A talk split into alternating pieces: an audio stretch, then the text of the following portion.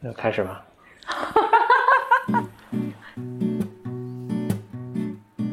怎么怎么开始？我忘了，知识派对怎么开始？我们以前就很随意啊。何峰还是打个手吧，不然我觉得就少了个仪式感。开始。又听到何峰 熟悉的这个打手，让我觉得又回到了六年前。那我们来自我介绍一下吧。嗯，然后我是峰哥。嗯，我是简玲玲，我是王宇。就因为很很久，因为我们有呃有五年还是六年？五年五年。有五六年。因为我去德国五年。你去德国五年，但在此之前，其实我们是应该一三年底。一三年底对，差不多。嗯，一三年一九年，五年多了，我们五年多没有录知识派对了。嗯。终于，将近六年以后，这个知识派对的老粉们又能听见我们的老声音了，扎实。那那王宇老师介绍一下自己这几年在干嘛吧。对，王王宇老师应该是二零一四年的时候就去拿了呃德国的一个总理奖学金，对对对，然后去德国做访问学者，对。嗯，大概是做一年，呃，一年半，准确来说，嗯，然后就是简单来讲，它是一年的项目，但是呢，前三个月是一个集体学习，就是先有呃两个月的一个德语培训，然后有一个月带着你在德国和欧盟境内呃玩一圈，然后之后因为这个项目结束之后还有三个月可以再申请，就是三个月延期，所以一共就是一年半。嗯嗯，对。然后一年半之后，王玉老师反正就没有再回国。就啊不是，就就是技术上还是回回来的。对对对，但呃，王云老师就留在了德国。王王宇能介绍一下你在德国这几年都干嘛了吗？在干嘛？主我那时候主要是旅游去了，一不小心旅游了五年。就是刚开始先拿了奖学金嘛，之后在那边做这个研究。然后呢，当时我的这个，呃，算是研究的这个接收机构吧，接收方就是我的这个 host，就是后来就变成了我的雇主，所以就留在了这边工作。所以因为在德语里面就比较那个，就是原来雇主就是 host，就是相当于这个叫做叫做 gastgeber 嘛。然后但是呢，这个工作叫 arbeitsgeber，所以就是我一般都会说他从我的这个这个这个 gastgeber 变成我的 arbeitsgeber，对，就这么个关系。嗯嗯。所以就呃后来就留在那边工作，就工作了三年多，一直到现在。啊，对，嗯，所以就五年，嗯嗯，过去了，就过去了，嗯。然后的王宇老师是因为他在做，你你你愿意说你现在所在的公司吗？啊，可以，这没关系。因为你说一下没在哪家公司。突然突。突然，我现在你知道，我脑子里面第一个冒出来的念头是，这句话我应是不是应该给我们 marketing 部门先去审一下？没有没有没有，就是罗兰贝格，就是德国的一个咨询公司。嗯，因为别人一般说所谓的四大咨询公司都是美国的咨询公司嘛，什么麦肯锡啊、BCG 啊，就是大家一般也没有听听说过德国的咨询公司。因为就是说白了，欧洲的咨询公司呢，它属于一种小而美，就是我只做某一个行业，所以一般来说它的不会发展成一个跨行业，然后跨全领域的，就是这种很少。所以像罗像罗兰贝格呢，就是一个比较奇葩的一个公司了，就是在欧洲来说的话，算比较奇葩的公司了。所以我们一九六七年成立，老爷子当时三十岁，然后老爷子今年八八 八十三岁了。所以这这这个感觉真的是罗兰罗兰贝格的那个 PR。哎，对，哦不对，对对，是的，是的，我是皮儿我是皮儿。罗兰贝格很有名的咨询公司。没有，我们这个小作坊，跟跟罗兰贝格是上市公司。啊，没有没有没有没有，艾森哲上市的。呀，为什么我给友商做做广告？我会剪掉的，没有没没关系。我想说的是，像什么 BCG 啊、贝恩啊，基本上都是几万人的这个人头数，我们就几千人的人头数，所以就是他们还是大公司，我们还是小作坊。然后我突然觉得，我背后好像我们那个 marketing 的那个部门正在看着我的感觉，好可怕。那那你这几年在做哪个方面的研究呢？很有趣，其实主要是在做做旅游研究，对吗？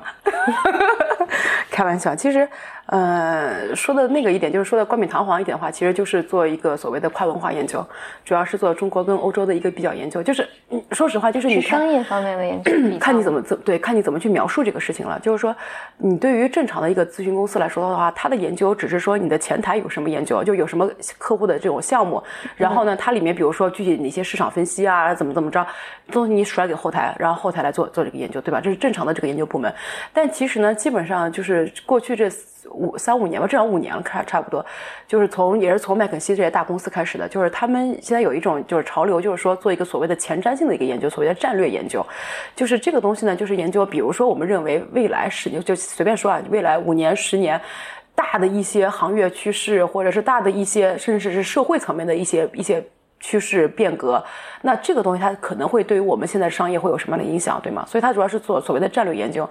但是呢，就是这个战略研究你还是得有个最后的落地的一个抓手。那对于我们来说的话，因为毕竟我们公司没那么大，所以我们不可能是每一个大的口子都会铺一个人。所以我们这边呢，像嗯我这块的话，就专门是跟中国这边会比较相关，就联动会比较多一点的。所以它不是说单纯研究一个中国话题，还是研究一个欧洲话题，而是说其实你很多这个比较话题之后，它就变成了一个共性的话题，就。就是你一旦到了哲学层面，其实你是不分所谓的东方和西方的东西，它只是说都是一样，只是说你表现的形式、表达的方式不一样。所以在这如果是在这个层面来看的话，其实就是以这个就是中国跟欧洲吧，一个跨文化的一个比较研究比较比较多一点。所以像比如说，如果我们单纯放到这个所谓的经济学这个里面来看的话，它更多是一个中观的东西，就是我们不做，比如说宏观。就是做什么什么通货膨胀啊，什么货货币发行啊，不做那个宏观上的东西。然后呢，也不会到特别微观，就是到企业层面，就可能它企业对于我们来说更多像是案例。所以我这边更多更多的有点像是研究一个所谓的哲学方法论的东西。然后这个时候，行业的企业的这个东西，或者是国家的一些呃战略政策层层面的东西的话，它可能会变成一种研究案例的东西。对于我来说，嗯，所以主要是这么一个情况。所以那你会面对客户吗？会，呃，理论上来，对，理论上来说的话呢，因为我算我算后台嘛，所以理论上来说的话，我是不不跟客户直接签合同的，呃，但是呢，有这么几种情况可能会跟客户直接相关。第一个就是说。因为像比如说罗兰贝格的话，我们传统上的这个欧洲跟中国的业务比较多的是集中在汽车这个行业，因为汽车这块不管是德国的还是瑞典的，就是瑞典主要沃尔沃那套东西了，就是这边我们主要指的这个大的汽车行业了，就包含这个工程啊，就是这个我们叫这个工程机械这一块东西，它都属于传统这一块。这一块呢，其实是中国和德国比较多的，所以对于我们公司来说，这块的业务是比较比较正常的，那也不存在说是一些新的业务领域、新的我们以前好像不太了解的东西需要你就正儿。吧唧需要你一个做一个前瞻性的研究的东西的，对吧？不不存在。但是呢，嗯，这块里面有很多新的这个方向，因为比如说现在中国比较火的一些像这个跟创新相关，就创新它是一个大的话题，不是说单纯像我在互联网行业或者人工智能行业，它可能包含一个国家的一个研发体系、一个创新体系，它都在这个里头的。所以呢，这块可能会是比较新的一些东西。比如说，我们放到这个地方政府这个层面来看的话，它有很多以前是说我地方政府我要做一个经济规划，我做个产业规划、产业园区。对吗？这是以前常规打法，就是产业园区呢，就想说，那我招商引资，的。我把一些什么主机厂、一些大的这些企业给引进进来了之后，那它上游的这个配套公司啊，各各方面它能够进来，所以相当于我要做一个做一个产业园的规划。但是呢，其实它现在又不是这么一个玩法了。它现在有很多所谓的这个创新产业园，那它可能是基于传统的一些产业的基础之上，我又有很多这个，比如说怎么样做一些产学研结合呀，科研上的一些东西，怎么样把它就这个要素又能够导进来。这个里面你会发现有很多这个新的这个话题，不是这个传统业务衍生能够做出来的东西了。所以在这个领域里面，它就需要一个所谓的这个战略，就是我们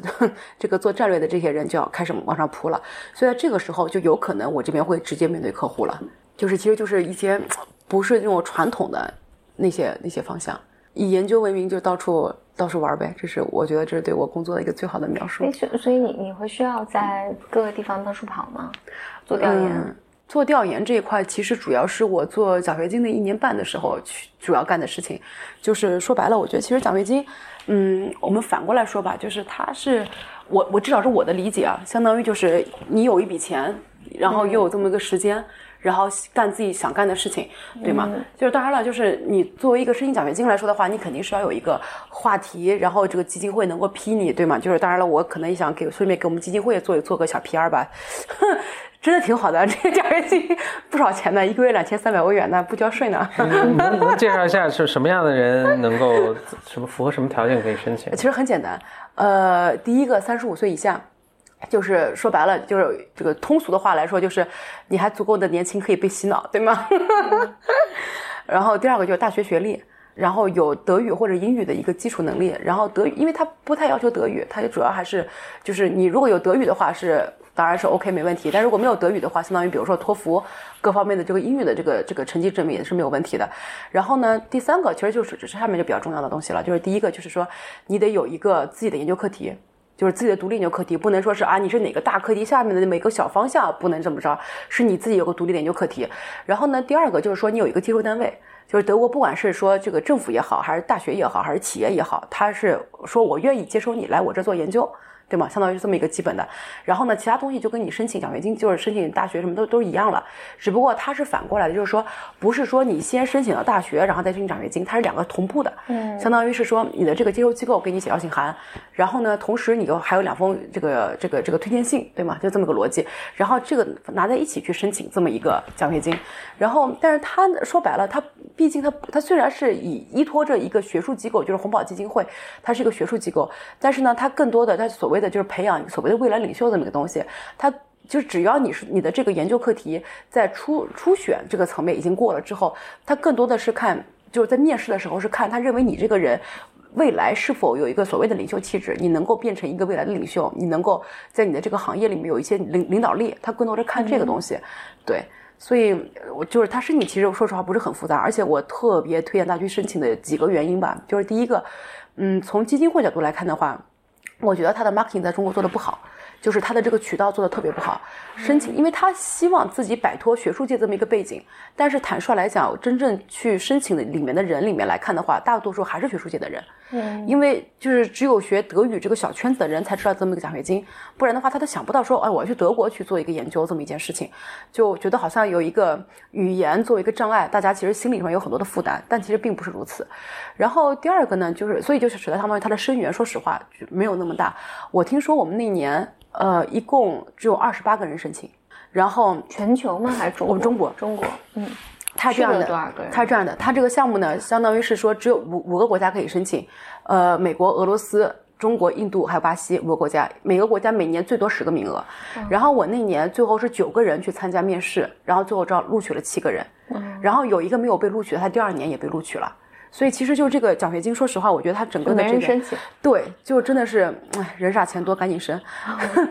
就我觉得目前属于这么一个状态。然后第二个呢，就是单纯从德国这个国家本身，因为其实现在很多人就是就是出国就是读个奖学金，因为就我们就从这个年龄层次来看的话。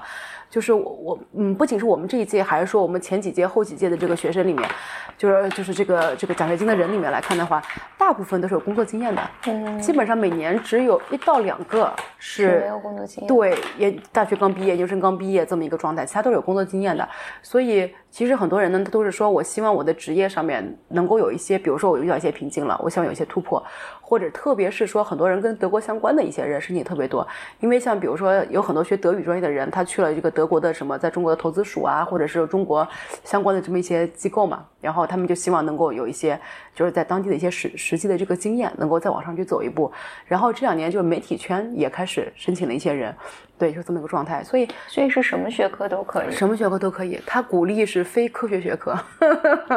如果是科学学科的话，他反而鼓励的是呃非科学方向。比如说我们当年，我就我们那年有一个是美国男生，然后他其实是学，他是耶鲁的药学博士，然后他最后也是去了那个嗯，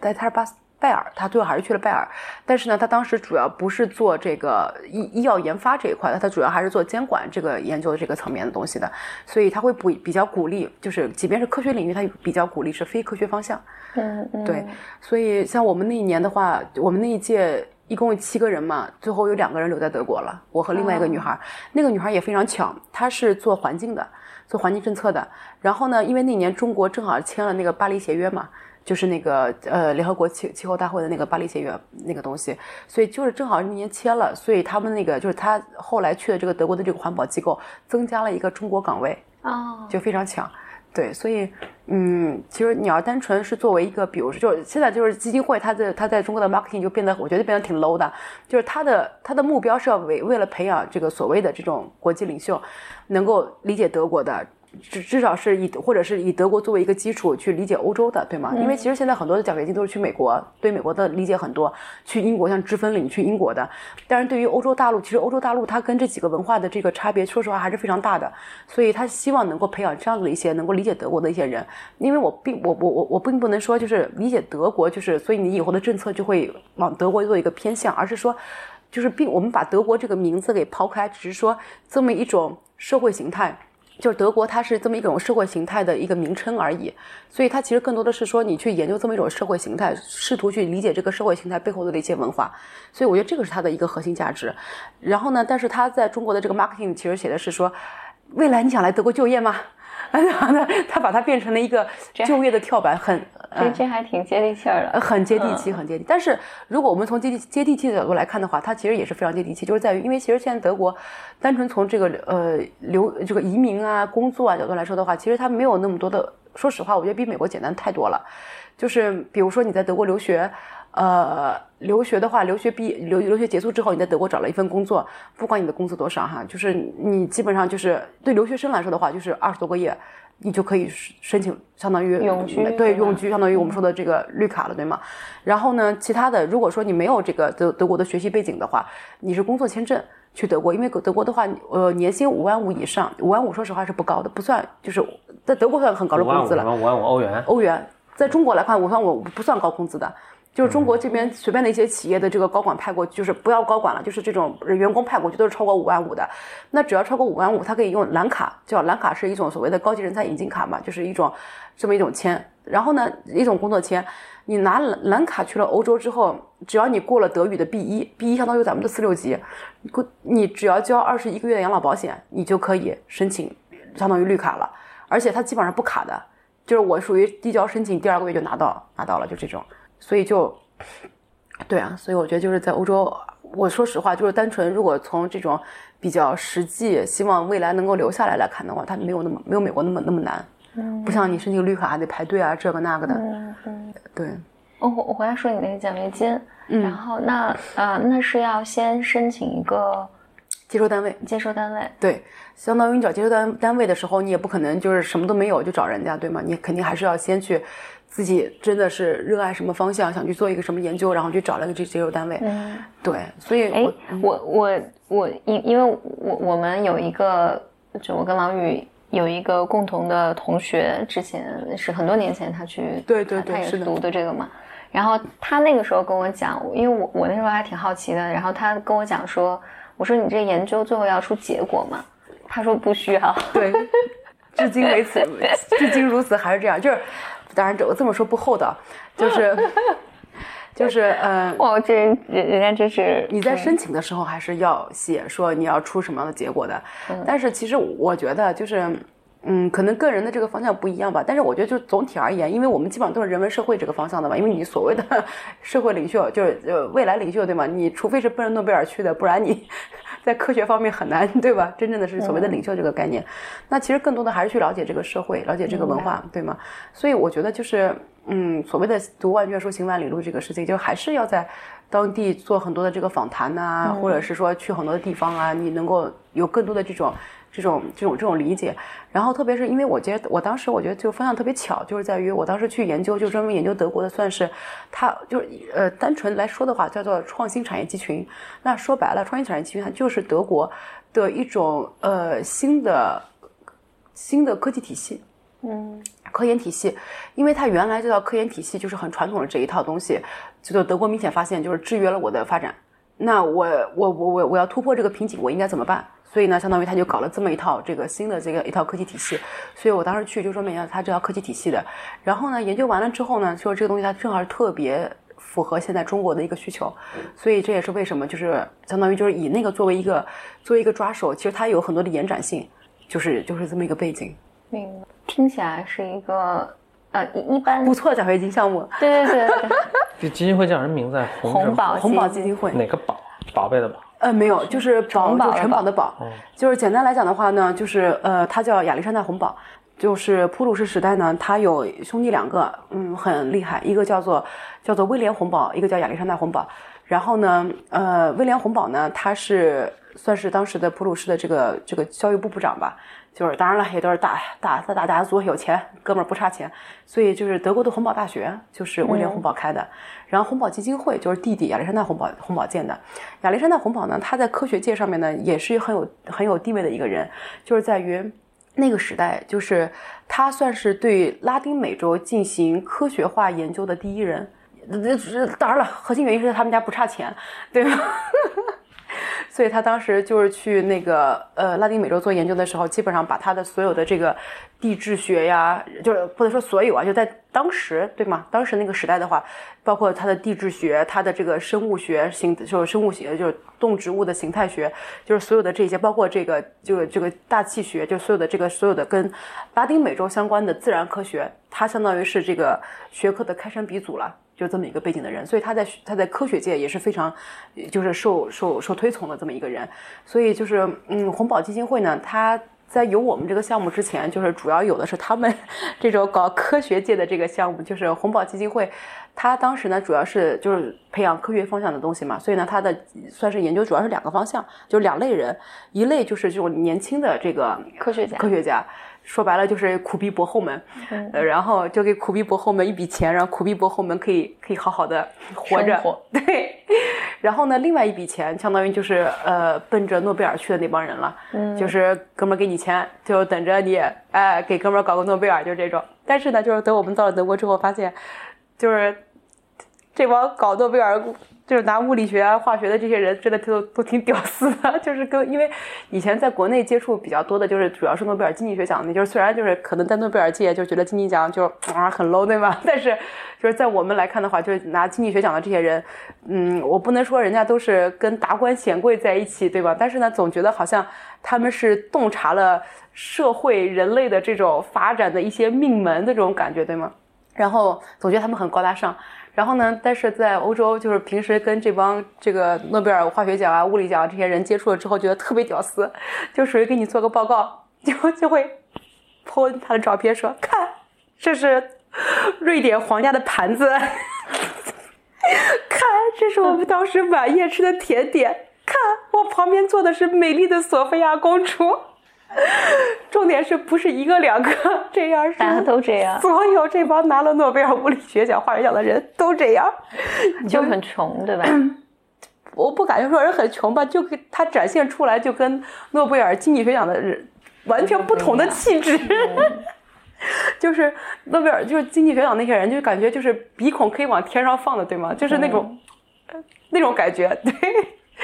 然后那那天是那个呃一。一四年，一四年化学奖的，还是一三年化学奖的那个那个 Stephen House 那个，就是他做阿贝衍射那个人，超分辨，超分辨的，就简单来讲呢，就是因为阿贝衍射相当于就是那个两两两百个纳米，算是一个结界了，所以呢，就是因为你之后光光相当于光会有这个衍射嘛，你就看的就是，本来就呃就模模模模模糊糊一坨，没没有办法进行分辨，对，分辨你你就看模模糊糊一坨一坨东西了，你就看不下去了，然后呢，等于说他当时就是搞了这么一个东西，就是。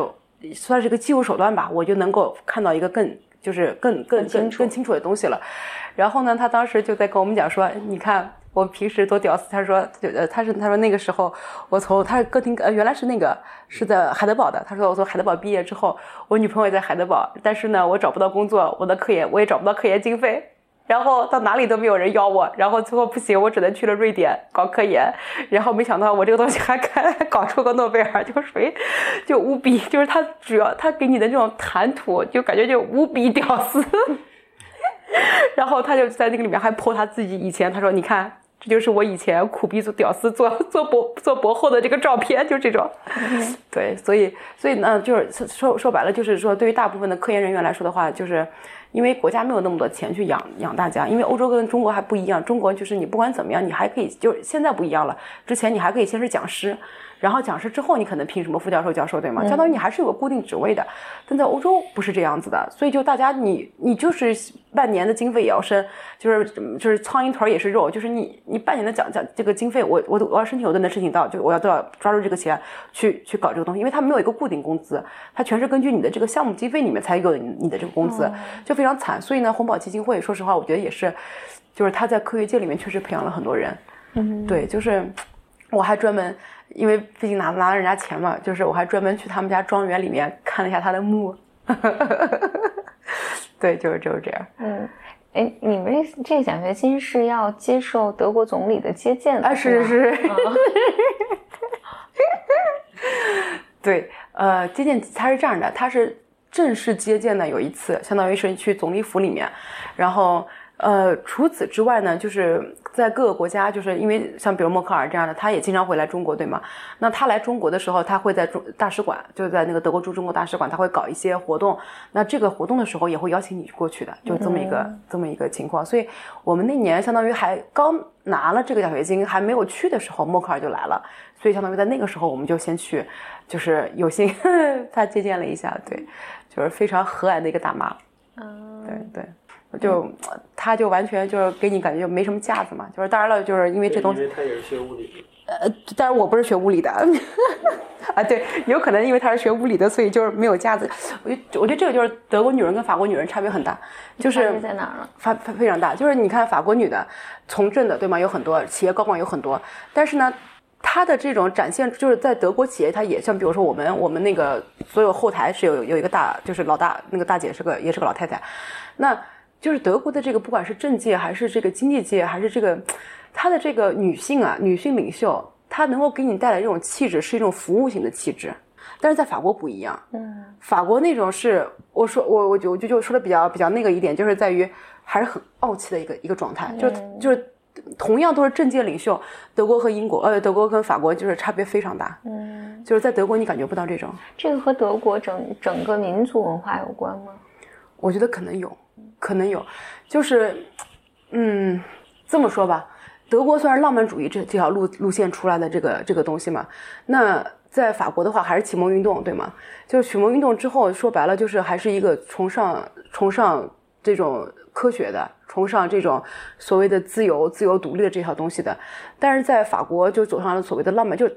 当然德国也有一些很厉害的这个科学家，但是他走上一个所谓的浪漫主义道路，就是浪漫主义道路。那我们说，你刚你刚才嗯，我说。重复一下，嗯，法国是浪漫主义，德国浪漫主义，德国是浪漫，对对对对对，就是德国呃法国还是比较科学主义、理性主义的那条那条东西，就是它的一个特别大的分野就是在于，其实先是有理性主义的，然后才有浪漫主义的，所以它这个浪漫主义呢，更多的是说，其实是我试图，就是因为你当一旦进入理性主义的时候，其实说白了就是说，人可以超越神去理解这个世界了，对吗？然后呢，但在这个时候，其实也会带来很多的这种不安、这种不安全感、这种这种这种这种。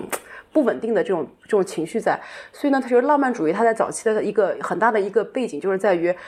人其实很，其实，在精神上，虽然我知道我是独立的，我是自由的，我是我是可以摆脱上帝对我的整整所有的这些东西的，但是我还是有很强的不安全感。所以，这套浪漫主义的这个早期的发源，它其实是说，我要回到原来那个古典时代。我要从古典时代能够重新获得我的这种人类的自尊，我回回到回到那个时代，我带来的这种安全感。所以就是德国，它有很强的一个浪漫主义的这么一个。然后它当时的还有一个不一样，就是在于，因为德国它一直是怎么讲呢？我们叫神圣罗马帝国，就是什么罗马？神圣罗马帝国。神圣？哎，什么叫神圣罗马帝国呢？它既不神圣，那也不是罗马，那也不是帝国。那 是什么意思？就是它的一种政治体制，就是说，嗯。一般我们就是说，这个欧洲的这个体，就是欧洲的这么一套体系，皇权体系下来的话，就比如说我们从八八百年那个时代，就是一个特别大的一个一个分野，就是所谓的查理大帝那个时代，就是查理曼或者查理大帝那个时代，就是那个时候呢，就是他是在雅琛，他在雅琛那个加冕，就是我们当时去雅琛的时候，就是就是所谓的 Game of Thrones，就就是就是那个呃怎么讲，就是呃权力的游戏里面不都是要上一个铁铁铁王。制作嘛，对吧？就是那个那个一堆剑插那个地方的，因为当时那个查理大帝他是在那个雅琛加冕的，所以他的王座就是之后的所有神圣罗马帝国的皇帝都都要坐那个那个王座，所以就相当于那个就是其实就是 Game of Thrones 的那个那个王座，对吗？所以我们当时还专门去那个地方。其实从那个时候开始，就是神圣罗马帝国呢，它就跟法国的这么一套体系，就是说实话，它是很大的一个分野。就是法国它进入了这么一种王权的这个体系，但是在德国它是个诸侯制。它是很多的这个侯，然后特别是到了这个所谓叫呃叫金禧诏书那个时代开始，它就是一个一个选举制，就是它确实是就是我们如果是单单纯是从共和这角度来说的话，它是比较早的一个共和体制，就是它当时有七个大主教，呃放屁，就是七个大选帝侯，就是七个大选帝侯里面呢有三个是世俗选帝侯，有四个是这个宗教选帝侯，就是这这七个人他们有权利能够选谁是做这个神圣罗马帝国的皇帝，所以呢就在他们就。这个这个逻辑上来说，就是说你要获得这个罗马，教皇的这么一个加冕之后，你才有资格叫神圣罗马帝国的皇帝嘛。但是呢，其实在这个过程中，他也并不是叫他，因为他毕竟还是说我是罗马那一套。但是呢，因为我神圣，神圣相当于就是我是有加冕的这套东西，对吧？就是我是有这个神呃，就教皇对我的加冕，所以说我是神圣的。那所以，我我又要是是罗马这么一套传承的，然后呢，同时我还是一个一个帝国的形态，所以就是这么一个东西。但是呢，就是为什么大家说它既不神圣又不是罗马又不是帝国，就是在于你要说帝国，它跟德国，它它跟法国这样的一个真正的君主帝国制，它就完全不是一个体系，因为它相当于还是一个选举制。但是呢，如果你说它是罗马的，它跟罗马真的是半毛钱关系都没有。嗯，然后呢，你要说，因为罗马是从公元四世纪这个君士坦地，君君士坦丁他这个皈依了之后，其实罗马这个东西基本上就已经完全完全没有了，对吗？就相当于你你都是就是德意志，就是我们当时说就是就是或者换句话这么说，就是什么叫德意志？就是我们一般说那个，就相当于这这个地区的这帮野蛮人说的方言叫德意志，对吗？就是这么一个东西，所以你也不是罗马的。那你说神圣吗？它也不完全是神圣的，因为它这个里面的不是所有人都是通过教皇进行加冕的，所以就是这么一个一个一个奇怪的一个一个一个一个一个一个一个一个国家体系吧。所以它在当时的那个时代呢，就是在于又是进入了一个民族国家形成的这个过程。的时候，它不是像法国那样，我就原来就是一个君主君主制。那在这个时候呢，他又又是对德什么是德意志，有有一个非常美好的一个向往。所以相当于他的这个浪漫主义从早期回归古典时代，给我带来这种安全感，和我对于这个德意志民族的一个统一的形成有一个美好的期望，它是这么一个时代过来的。所以就跟法国是完全不一样。就是坦率来讲，就是这也是有的时候，我觉得。德国的这个自信心，就说实话，我觉得就没有法国那么强烈，就是他的这种自我满足感、自我的信心感，我不知道你你什么感觉，反正我是很明显有这种这种这种感觉，嗯，对，然后就更不要说之后就是进入了，因为包包括因为你要再往后的话，就它所谓的这个工业时代，就科学时代了嘛，那工业时代、科学时代那还是英国对吗？它最早最早蒸汽机开始，所以你看，就是到了呃德国的最早最早铁路是一八四零那个时代，到了那个时代。德国还没有自己可以生产钢铁的能力，对吗？就德国它最早的一条铁路，它是从整个的这个机头到它整个的铁轨，全是从英国进口的，所以相当于就是它是在整个的工业文明里面，它也是非常后，就是所谓的非常后起之秀的这么一个东西，所以它一直没有一个非常强的一种这种民族自豪感、民族自尊心，就是一直到一直到就是尼采那个时代。才有了一个对这个非常强的一个是啊德意志的一个一个自尊，德意志的一个什么东西，然后才是就是所谓的这个意志的胜利，就是这个时代，然后再往后就到了到了所谓的纳粹的这套东西了。所以就是你会发现，就是德国这一套，它就不像是法国，就是我提出来的主张也是人类的未来。它不存在这个东西，所以它在这个层面，就是在这个层面，它没有那个制度自信，很明显。所以我觉得这个是德国女性和这个法国女性啊有很大的，就是即便都是都是有责任感，都是女性领袖，都是怎么样，但是她这种骨子里的东西是不一样。我觉得她的核心精神内核是不一样的。嗯，对。所以就回到就是就是默克尔大妈，她真的是很很友善的一个人，她就完全像法国的那种领袖是完全。不可能的一个状态，对他当时呢还跟我们开玩笑，就当时有一个师兄，他是在那个基尔做的这个研究，基尔就是德国北边最北边特别北的一个地方。然后呢，呃，当时那个师兄说，那个默克尔就问他说：“你在哪做研究？”他说：“我在基尔做的研究。”当时默克尔就当时这开玩笑，肯定是开玩笑，说了一句：“基尔，基尔什么地方？” 那就当然，因为那他也是梅前州的首府了，就是嗯德国最北边一个州的首府，所以他不可能不知道这个地方，但是他就开玩笑。就是这么一个那个，对，就展现出来气质不一样。嗯，那你在德国生活呢？生活，你觉得德国你有什么 感受？呃，德国虽然很小，还没有我们四川省大，人口也没有我们四川省多。没有。对。我怎么一直对德国的印象，我觉得还特别 特别大，嗯，特别大，巨大。那是因为其他国家太小了。要说空旷，得要往波兰走。波兰是真空旷，德国是假空旷。就是，呃，德国它其实不同地区它的这个文化差异特别大。就是你别看那么点大，你说德国整个德国也就是个四川省的大小，还要小，还有小。三十八人口呢？三十八。呃，我们是那个呃，德国是三十三十八万平方公里嘛，就比四川省还要小，人口八千万，也没有四川省大，啊还没有日本大呢。啊，对啊，很小，很 low 啊。然后德国呢，它其实每个地区的文化差别特别大，就是嗯，你是住在慕尼黑对吧？对，我住在慕尼黑。我以前最最早最早是在柏林，就是柏林呢，就是一百年前，他的这个市长就说我们城市的这个 slogan 呢叫 We are poor but sexy 啊。然后一百年过去了，他的 slogan 还是 We are poor but sexy 啊，基本上还是这么一个状态。所以就是德国它。嗯，我当时从慕尼黑，呃，从从柏林搬到慕尼黑的一个很大的原因，就是在于慕尼，呃，柏林一直是阴雨连，也不要叫阴雨连绵，就是它就是云层特别厚，就是它不是雾霾，就你就觉得头顶上就是顶了个棉被的那种感觉，嗯，就要死。对，然后因为它主要还是受那个西伯利亚那边的这个气候的影响，就特别严重嘛。然后像慕尼黑这边就小就好很多，所以后来我就搬到了慕尼黑。然后因为慕尼黑它有一个好处就是在于，就是即便你天气不好，你心情不好，你能爬山。那因为慕柏林是完全是平的嘛，它就是靠近东欧大平原那一块，完全是平的，就是有很多水，但是就完全没有山。然后但是而且它有个很大的问题就是在于，你坐高铁，就是所谓德国的高铁。你去，你往往哪儿往哪儿坐都是没有什么东西都没有，就是你要再再坐从柏林啊，对，嗯，因为你出去之后，最近的就是德累斯顿、莱比锡，那真的是都要跨跨几个州了，就是跨就隔着一个州了，就是你就说实话，你就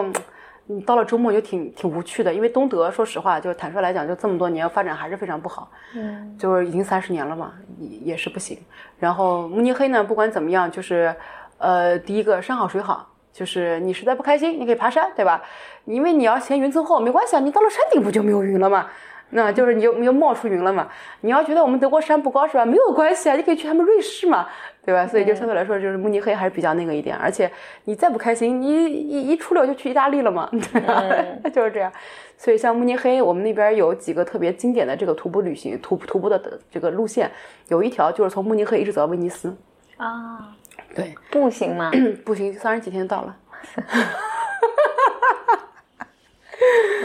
对，所以就是因为阿尔卑斯山，它就是横亘横亘这个从呃整个的从西边，就是从就我们就是所谓的就是你到了呃怎么讲西班牙那边开始，说比牛斯山那边开始一直往东边。到了到了什么克罗地亚，就是大家看《权力王朝》啊，《权力的帝国》那个比较多的那个，就是整个这这一大套套套。所以它有它并不是说你要过这个山，你必须得要爬过去，跟咱喜马拉雅山一样的，并不是这样。因为它它很高了之后嘛，但是因为你毕竟南边有非洲，然后你有有大西洋暖流，所以呢，它的这个冰川融化了之后，相当于就是把这个山里面就切出来很多河谷，所以就不是说你非要翻过一座座山，你才能非翻过那么几千米的山才能到对岸。你你只要是沿着。这个河谷过去就就可以过去了，所以它就是为什么这这个是一个特别呃有名的一条商道呢？就是在于就是大家以前都是看这个地中海的贸易，对吧？大家都觉得啊地中海贸易这那那这，但有没有想过一个很基本的一个问题，就是在于像比如说呃阿尔卑斯山，它横亘的这么长，那我过了阿尔卑斯山怎么办呢？因为我地中海北边就就是阿尔卑斯山，就包括我们说的所谓的亚平宁半岛，那亚平宁就是。哦，Alpine 嘛，就是就阿尔卑斯的意思啊，就是我们说的意大利的所有的山、所有的平原都是阿尔卑斯的意思。那你翻过去是是什么东西呢？就是你怎么办呢？你的你的你的你的这个呃商商品的这个货物贸易怎么怎么做？其实它就是因为里面我有很多这个河谷，沿着河谷走过去。所以像德国的香肠，大家一般都会说两个地方的香肠最有名，一个就是法兰克福香肠，一个就是纽伦堡香肠。为什么呢？就是在于纽伦堡，就是因为它相当于是作为一个呃就是欧洲的一个贸易咽喉嘛，它往南就是通。通过慕尼黑到威尼斯，所以呢，他掌握了整个的香料，然后香料到了这个地方，然后再往东欧啊，往北欧啊，再进行这么一个传播的一个一个路径，所以它这边的香料特别多，所以它这边的香肠就特别好。然后另外一个就是那个呃法兰克福，因为那边犹太人特别多，所以就是他那边就是做吃牛肉肠，就是除了猪肉肠之外，他吃牛肉肠，所以这个就是跟别的地方不一样。嗯，对，所以 简单来讲的话，就是在在在在在德国，就是我觉得。还还还不错，生活上还不错。嗯，对。人呢？那边的人，比如说文化，你住在那边和当地人打交道的感觉是什么样的？嗯，每个地方的文化就人的差别特别特别大，所以就回到刚才说的这个人的差异的这个问题。因为德国它是算是这么几大文化群吧，文化全体。呃，我们从最最北边开始说，是最有钱的，就是汉堡。汉堡算是德国的老钱，就是以前我们说的汉萨同盟，整个这块它是从北海。一直到易北河，整个这片的这个贸易的这种大联盟叫做汉萨同盟嘛，所以呢，这一块它的一特别大的一个核心是在在汉堡，而且呢，特别是到了之后的这个航海时代啊，或者各方面，它相当于就是这个地方是最早就接触海外、接触国际，所以有钱。然后，嗯，就是在对于德国人民来说，都认为这个汉堡的人的鼻子都是长长在长在脑袋顶上的，就是这种这种状态。他们就认为啊，我我全世界我都知道，就这种感觉。呃，但其实不是，就是没有那么那么糟糕。然后，其实从汉堡就是我们再往南，其实就。到了我们大家都比较了解，就是到鲁尔区这一带了。其实整个就北边这一块算是以前的这个普鲁士的这个地地盘，所以普鲁士其实它最早发家其实是在这个巴登福登堡州，就是德国的西南边。然后呢，它通过联姻一步一步一步一步到了到了北边的柏林那一带，所以柏林柏柏林勃兰登堡那一带是是这个普鲁士的地盘。然后呢，它后来也是通过兼并，所以各方面是跟了西边的这个鲁尔区，所以那一带它是快速城市化。就是十九世纪，应该说是十八世纪末期到了十九世纪，因为它有煤炭啊，然后因为有蒸汽机，就说白了，蒸汽机无非就是三大应用，一个就是所谓的纺纱机，我们看的比较多的，但其实它后面两大应用特别重要，一个就是在。在这个呃采矿，就是它作为一个井架，所以它是个固定的一个一个一个一个设备，然后把井架里面的排水啊、运煤啊，所有的这些这些动力系统是通过这个蒸汽机来实现的。然后另外一个相当于就是蒸汽机是放在一个运动交通物上，比如说飞机，比如说汽车，比如说这个火车、轮船这些东西。所以其实这两块在鲁尔区发展就非常那个，就是在于它有煤煤炭，然后呢有了煤炭，而且这个地方因为当时我们讲的是它是因为有是普鲁士的这么一个呃这个这个范围之内。内，所以相当于就是它是这个军国体系的这一套东西就在这边就是发展了，所以它这种所谓的国家国家支持的这种这种这种这种所谓的就国有大经济吧，就在鲁尔区发展特别快。所以鲁尔区这个地方原来就是什么都没有，然后就是因为这个石油呃不是因为这个煤炭，所以迅速的工业化，所以迅速的就是人口集中。所以，包括从东欧的，从波兰开始的，就大量的这个人口迁迁入，就是都全在这个地方。所以，这个地方的这个历史，你去看的话，它其实就就是非常典型的这种煤炭开始的这么一个工业化和城市化这么一个历史。所以，这部分的人，这边的人的这个认知啊，各方面其实都是以煤这个时代往后的。所以，这个跟德国其他地方就不一样。然后就是莱茵河。沿着莱茵河一直往下，因为莱茵河其实是从瑞士这边开始，也是从山上下去的这个这个这个冰山雪水嘛。然后在莱茵河这这条这条这个地方，这个地方其实最早是罗马人就古罗马人就占领的地方，它有很多就是罗马的这个算是根据地啊，或者说殖民地，我们叫做。所以呢，在这个地方就是它有大量的因为运兵啊，然后酿葡萄酒啊，运就是航运啊，所以这边的人他就一直是非常善于交流。就是当时我们刚去学德语的时候，老师都说：“哎，不要以为我们这儿人跟你、跟你、跟你多啰嗦啊，就他就跟你说好朋友啊，不是啊，他只是跟你喜欢啰嗦而已，就就这么个意思。话多就是话多。但是呢，这样的事儿你在比如东德那是不太不太会的。东德别人看着你就啊很冷漠的看看你，不会是主动跟你打招呼啊，这那那这不不不会的。所以这个就是莱茵河地区很大的一个差别。然后呢，巴登符登堡这个地区就德国的西南西南角这一块。就是西南，就是它往西边一点是法国，往南边一点是瑞士，就是这一块。然后再往再往它的西南一点是那个卢森堡，就这一块地方。那这个地方呢，它有个很大的一个特征，就像刚咱们说了，它是比如说有有这个莱茵河。那它这个一个特征是什么？就我们一般说的就是这个黑森州，呃，不是，就是黑森林就在在它它在它这么一块。那它是个什么呢？就是在于这个这个水下来了之后啊，它就会带动了，比如说这个水车。像咱们看那个荷兰，荷兰早期的这个工业，它是因为有风车，对吗？那其实其实风车是作为一个动力系统嘛，那水车也是一种动力系统。所以你去看它有，你去它的一个早期的工业博物馆里面去看，比如说是十七世纪的时候就已经有可编程的纺织机。对吗？相当于就是说，它的那个编程就是就跟我们后来那个 IBM 的那个打孔纸带其实是很像。它相当于就是一个一个的这个木板，或者是那个那个就就是木板把它刻成，然后打了一个个洞，相当于你的这个洞就是根据这个洞就是它这个走针走走不同的这个这个这个这个编，相当于就是这个编程了。然后呢，它的这个动力怎么来的呢？就是它就是在这个水边，然后呢，通过一个很大的水车，然后带动所有的机器作为一个动力系统。所以这个地方呢，它就是属于德国典型的那个中小企业扎堆的一个地方，大量的中小企业存在这个地方。为什么？很简单，就是在于从早期开始，就是我我必须要在水边，我才有动力系统，我才能发展我的早期的工业。然后包包括德国，我们认为所谓的现代工业最开端，就是在于这个海德堡打印机。叫海应该应该叫海德堡印刷机，从那个时代开始，因为那个时候正好就是又回又又又到了又到了就是那个就是就是宗宗教变革变革这么一个一个时代，所以就简单来讲就是就是这么一个地方，所以这边的人呢就属于他的这个经济体就很小，一个小村子几千人小几万人就是一个小地方，然后呢我就有一颗所谓的这个工业小明珠，就是就是所以这边的人就这么一种性格的状态，然后所以呢就导致了他们这边的人就非常守时。就是我们一般说德国人的性格就属于轴，死轴，非常轴。然后呢，这个地区的人就属于在这个里面是最轴、最轴的这么一个，就是最就是你跟这边的人千万不能迟到，就是跟柏林啊、跟慕尼黑啊，就是可能可能还可能还不是那么所谓，但是跟这个地方是是千万不能搞事情的，就是属于典型的我们想的就是要死的那种德国人那种那种那种那种那种那种文化状态就在这里。然后他们再往旁边就是瑞士了，就是瑞士就是呃德语区的瑞士，就是我们现在。有有叫叫叫什么什么瑞呢？就很难听的那个词，已经就是对，就是最最死轴的那一部分的人。然后就是到了，就是我们刚才说，就往往东边来看的话，就是基本上就是从北德，然后到普鲁士德国，到莱茵德国，到巴登符腾堡德国，然后最后还差一块，就是我们东边啊，还差两块，东边我们就巴伐利亚德国了。巴伐利亚其实它就是大家看那个茜茜公主，他们家就是巴伐利亚的，嗯，所以就你看巴伐利亚肘。大肘子，我只知道巴伐利亚大肘，还有其实还有个啤酒节，嗯，我们就是最早的那个，就是德国它最早的这个，呃，所谓的这个标准啤酒量法是从那个奥格斯堡开始的，就是从慕尼黑北边的一个小城市，然后它当然了，原来也不算个小城市了，因为原来大家都知道的是那个，嗯，就是美第奇家族，相当于是这种政商界，就通过银行然后笼络政商，然后其实德国也有一个叫福格尔家族，福格尔家族就在奥格斯堡。所以他也是，只不过他不像米利家族那么高调，他不玩政治，那他就其实也是一个大大的一个就是银行氏族家，就是这种大的财阀家团了。然后呢，就是但巴伐利亚呢，它原来就一直是农业，它其实原来没有什么工业的。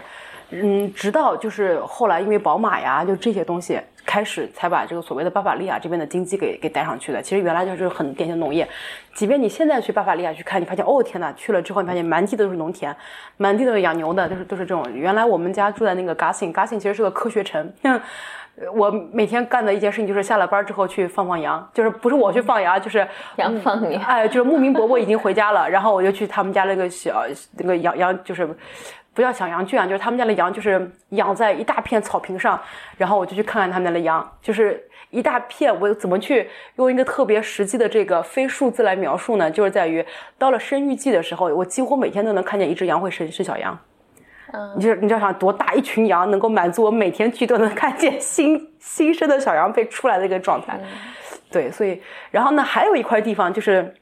全德国人民都都都都说嗯。会对他致敬的一个地方，就是史瓦本地德国人。史瓦本德国人就是在巴伐利亚州，就是东南东南角的巴伐利亚和西北角呃西南角的这个巴登符腾堡中间的那一块叫史瓦本德国。那块呢就是属于哇超级呃用不好听的话来叫叫 CP，好听的话来说就特别节俭。对，什么叫 CP？节俭，就是特别吝啬。哦，对，就是节俭，然后其他地方德国人呢，就属就没有什么那个特别特别大的，就是对于房子呀这种所谓的这种，呃，就这种固定资产没有特别多的这种执着。但是史瓦本地区的德国人是对于资产有一个非常执着的念头，对我一定要存钱买房子，像中国人。对对对，就很典型，就是我不要花钱，我就要存钱买房子。对，然后呢，呃，因为后来就是两德统一之后。巴法就是巴登符登堡德国德国人，因为那边经济好嘛，早期的工业开始经济好，所以呢，他们有很多人就是带着厂啊，就去了东德，然后呢，特别到了柏林这一带，然后就把他们这一套特别死轴的这么一套做法带到了带到了柏林，然后所以很多地方的人就对看柏林人就很不爽，就是在于你们又跟巴登符登堡人一样那么难搞，你们又没有人家有钱，对吗？就是这么一个状态，所以就是就是德国一个基本大致的状态，所以你会发现就是在基本上在西部德国。非常友好，说实话很友好。但是在这个东德这块来说的话，还是因为可能也经济不好，然后人的这个情绪状态，你 你上了地铁你都看不到有人在笑，就是那个状态你就觉得很压抑。然后呢，像像对于慕尼黑德国来说的话，就是因为我们叫做叫做呃意大利最北边的城城市，对，所以我们已经自认为我们是意大利了。对，那就听起来感觉挺放松的。呃，相对。相对就是，比如说有一次，因为我我刚从柏林到到慕尼黑的时候，我还是带着我们必须要守时的这么一个状态。有一天，我跟我同事约了一起去吃饭，然后呢，那天我坐火车就坐坐公交车，我们那公交车基本上就是卡着点的，你基本上就是二十二分啊，三十二三十二分，这个这个四十二分就属于卡着点的这种。然后那天我正好错过一班车，然后给他给他发短信，我说真对不起啊，那个今天我错了一班车，我要晚五分钟到，因为本来我计划早五分钟到，错了一班之后就晚五分钟到。他说。哦，我们已经在意大利了，你为什么要跟我说这些？对，但是即便如此，每一次我到了意大利，都是还有一种哦天哪，从新加坡到了马来西亚的感觉。对，嗯，就放松很多。对，就很放松。对，就还是不一样。嗯，哎，那我我挺好奇的，就比如说整个德国的，就你刚才讲的这些历史啊，这些东西，你是怎么，呃，你你会怎你你是怎么知道的？看书啊。我又没没没没经历过那个时代，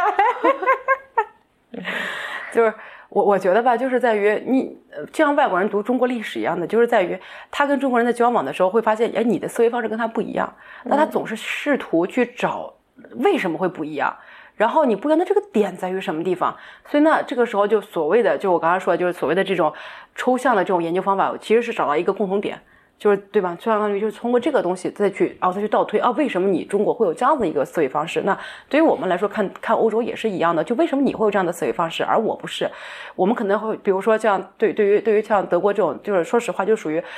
嗯，怎么讲？就是对于一个人，比如说对于一个人评价，会看整个团队对他的评价。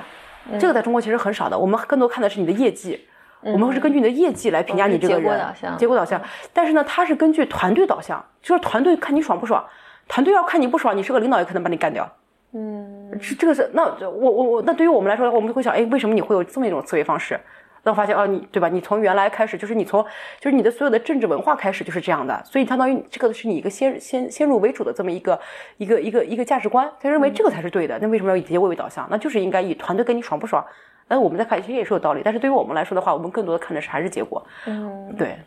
哎，你说团队看你爽不爽，是大家喜不喜欢你？对，就是感觉，比如说，觉得呀，你这个人是不是太太 ambitious 了，或者说你太太 pushy 了？那我你会给我带来很大的压力的。于是大家就会把领导干掉。呃，当然了，也不会这么直白，但是就是这个会变成你的考评的一部分嘛，就相当于这么一个。比如说我们平时有考评里面，就是关于领导，我们讲有考评。比如说，就是对于领导，我觉得领导对于领导考评很有意思。就对于我们中国人来说啊，我们通常认为领导应该是带领我们去一个方向嘛，对吗？但是德 德国的领导不是这么考评的，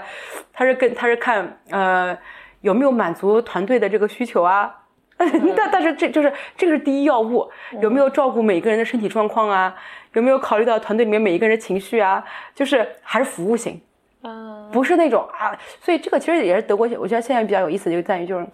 就是因为如果是这样子的话，如果是这个是作为民族性来看的话，那无法解释的就是。十九世纪和二十世纪之交的那个时代，为什么德国，比如说像西门子这些人，你有一批的工业精英出现，无法解释的。所以其实，但是你要回到那个时代，他们有个名词叫做叫做 industry pioneers，叫做工业先驱者。他们没有用别的词，没有什么 industrialist，没有，或者什么 capitalist，没有，还是叫做 industry 或者或者什么东西 pioneers。还有这么一个词，所以就是就是这是你会发现，其实，在不同时代，其实他的这个人的这个性格，或者说你的这种取向，其实也是有很大的差异的。对，就是这个现在在德国来看的话，它其实就是明显就是这种所谓的培养涅的这种精神降低的非常快。嗯，因为听起来你刚才说的那个，如果嗯，如果这个领领导他是一个服务。就是服务团队，我照顾你的情绪的话，听起来就没有办法做事儿了。我听起来的一个感觉，所以我觉得在德国不好当领导啊。嗯，在在德国领导，嗯，对啊，这个比如说三三大车企的领导，你去问问他，他他他他都很痛苦啊。嗯，这个和我们现在现在的这个文化是完全不一样的，差别特别大。所以就是。这这，我觉得这个其实对于德国来说，它有一个很大的一个一个挑战，就是在于现在所谓一个变革时期嘛。因为现在管理里面，我们可能有一块就所谓的变革管理，但是变革管理这个时候你，对吧？你如果要变革，那肯定就要很多人不爽，对不对？那很多人不爽，就在第一要务就已经把你给干掉了，对吗？所以这个其实就是我觉得就是德国现在蛮大的一个，就是他太习惯于这个工业文明所，就是因为工业文明它变成一种价值观了。就是为什么它会是一种价值观？就像那天其实咱们也聊这个事情的，就是在于，比如说你对于互，我们就基于一个互联网文明，我们就认为你什么东西都应该免费的。互联网都有文明了啊，不，互联网现在还没有文明。你是个文化吧？就是呃，我们不用文明这个词，就用文化这个词吧。就是你一个一个所谓的互联网，我们这所有的都应该免费的，你为什么要收钱？你不是共享的吗？对吧？对吧？这是包括你可能也遇到很多这样的一些一些一些感觉。那但是对于工业工业所谓的一个工业体系，为什么我们认为一个？我觉得这也挺有意思。就是其实在中国古汉语里面，我们就对就就中国传统汉语里面，对于名和化没有本质的区别。什么叫名？文明和文化嘛。啊，文明文化。其实文明和文化其实都是在一个就是开呃就是开开化开明，就在于一个一个 enlightenment 的这么一个一个状态里面。但是对于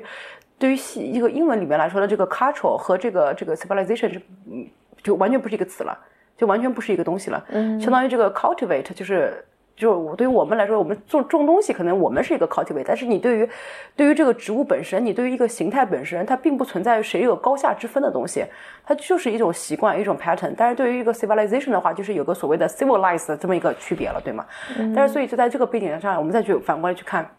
它这过去这就是在德国来看，这过去的这一百五十年所谓的工业历程里面来看的话，它就已经非常塑造了人对于社会或者是人造世界这条体系的一个认知，一个你这个体系里面的你的运作逻辑，甚至是你的你的伦理道德的一个认知，已经决定了。所以像比如说德国，就是最搞笑的一个，就是在于，嗯。你你要干你要你要干一个什么事儿？这个这个美国人会问你有没有什么有没有一个 framework 去干这个事情，法国人会问你有没有一个 theory 在背后能够支持你这套理论。那德国人不会这么问，德国人说有没有个 orders 啊？嗯，对吗？这这是德国人第一第一第一反应。所以呢，就是在德国最搞笑就是在于他什么东西都会问你有没有个 order。就是这是他的一个第一反应，就是在于就是，所以就解释就是说，比如说你看西欧，就是我们德国不算西欧对吗？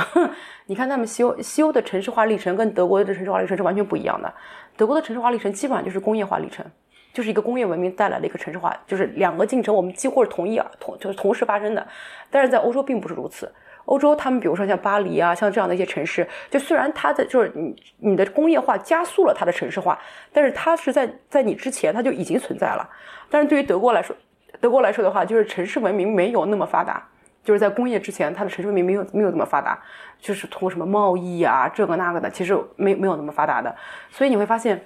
像工业之后就强调什么，比如说流水线作业，就是要求的是 orders。就是砰砰砰砰砰，然后呢，你包括因为当时就是从普鲁士时代，我们对于这个所谓的他说他的这个社会跟呃我们现在就我们国家也在提倡就是相关相关的社会福利保障体系把它法制化，对吗？那在德国，他从那个时代从普鲁士时代开始有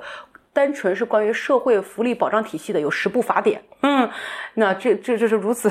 这么一个国家，所以就是所有的人他的一个先入为主的一个东西就是在于，哎，我任何一个事情他都应该有个 orders。让我告诉我应该去怎么去做这个事情，所以包括我们当时有我有一个同事，他是做他是嗯做工程方向的，他也是个 PhD，就是研究一些新兴的一些工程一些技术手段的。当时他们要做一个工程项目的时候，就因为你都要跟市政当局打交道嘛，当时就跟那个相当于那个当当地的那个那个相当于这个呃立法机构去沟通的时候，立法机构居然问他了一句话，说就一个全新的一种施工手段，居然问他说有没有法律让我这么做。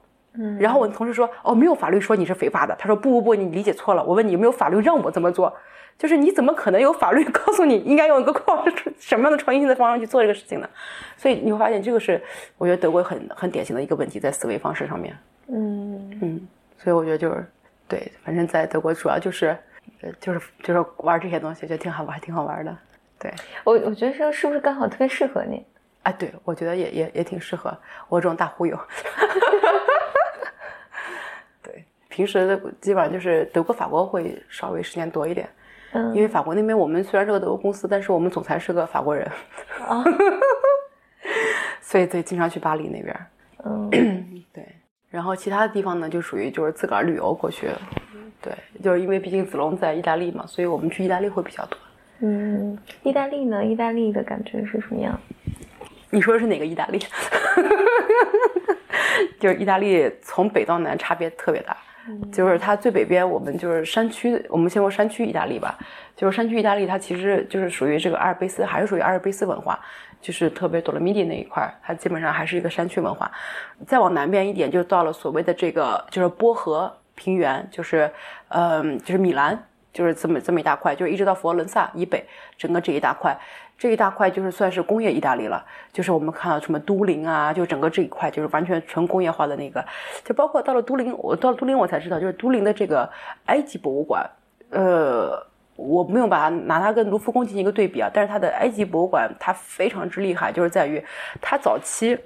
是研究埃及的一个学术重镇，所以呢，它的博物馆里面就是都灵，其实对于我们很多人来说可能都不太听说过啊，就对于国内很多人，就是它它的这个埃及博物馆，它是可以用历史的实物讲述整个埃及史的博物馆，就有点像你去了河南。对吧？你去了郑州的河南省博物馆，它可以整个从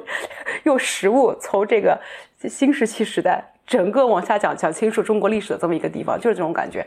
所以就是整个就是北意大利，它是一个很工业工业文明的东西。然后就是南意大利，就是从罗马往南，基本上就是从罗马、庞贝、那不勒斯，整个这个往南这一套，就是完全是南意大利，就属于